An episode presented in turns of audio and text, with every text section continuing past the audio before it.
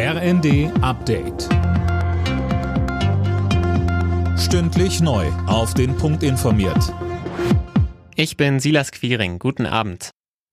Bundeswirtschaftsminister Habeck hat die Konjunkturprognose für dieses Jahr deutlich gesenkt. Wegen des Ukraine-Kriegs rechnet der Bund nur noch mit einem Wachstum von 2,2 Prozent. Vor einigen Monaten war man noch von 3,6 Prozent ausgegangen.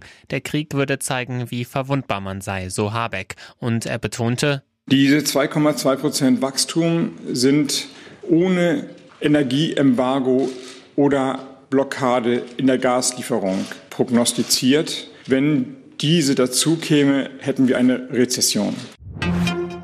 Um die Folgen des Ukraine-Kriegs abzufedern, will der Bund in diesem Jahr weitere 40 Milliarden Euro Schulden machen. Das Kabinett hat den Ergänzungshaushalt beschlossen.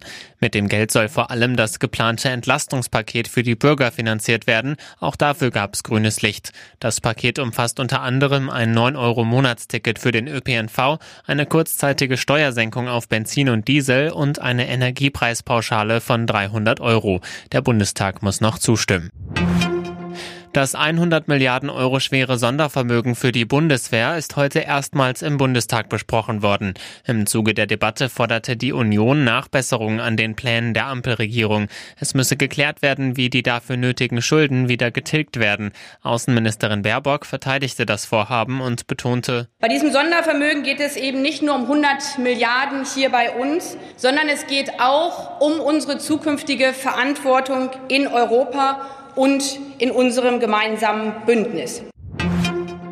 Die nächste Astronautencrew ist auf dem Weg zur internationalen Raumstation. Die neue Besatzung soll das Team um den deutschen Astronauten Matthias Maurer ablösen. In fünf Tagen reist Maurer dann nach über einem halben Jahr im All zurück zur Erde.